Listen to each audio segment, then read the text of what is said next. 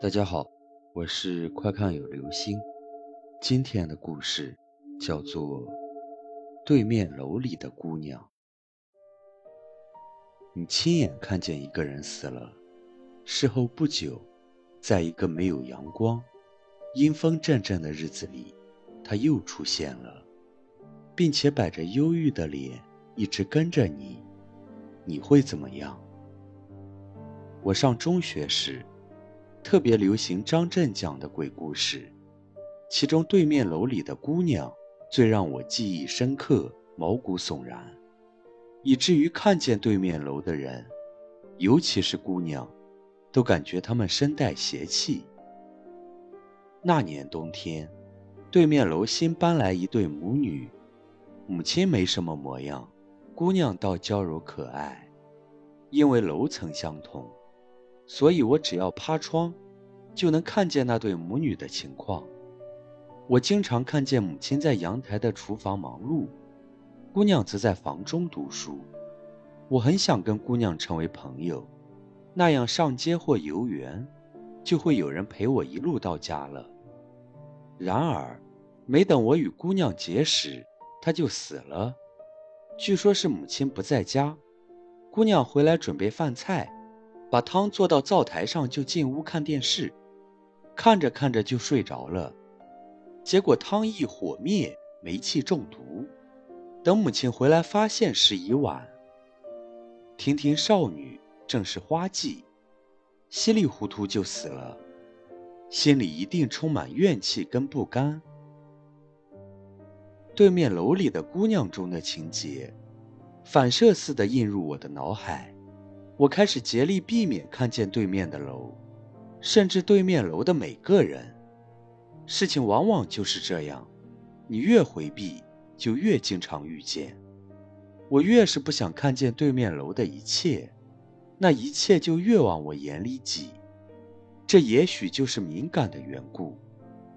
姑娘都死十天了，我还常见她在对面楼的屋里晃来晃去。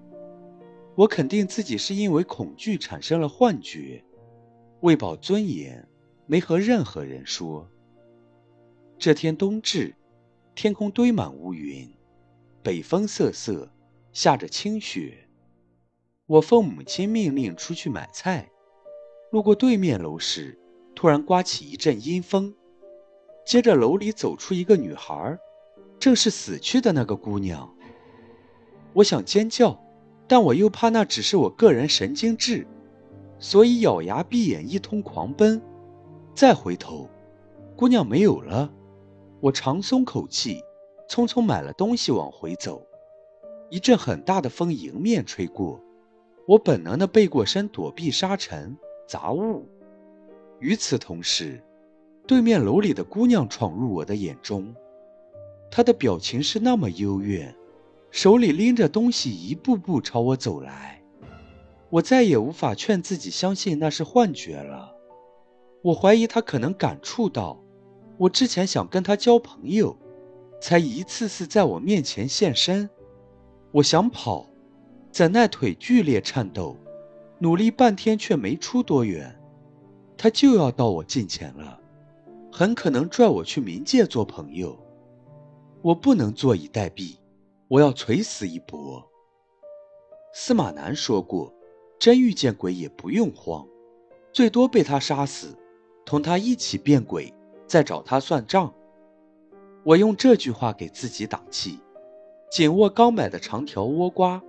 在他走近时，我没有任何前奏的大喝一声，一倭瓜拍向他的头。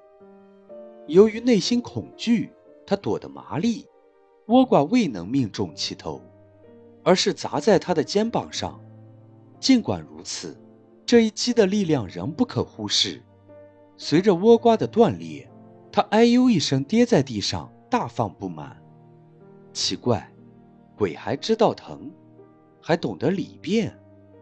我心里纳闷，恐惧仍没有减轻，只是不想一跑了之了。我想把事摆清。他以后就不再纠缠着我。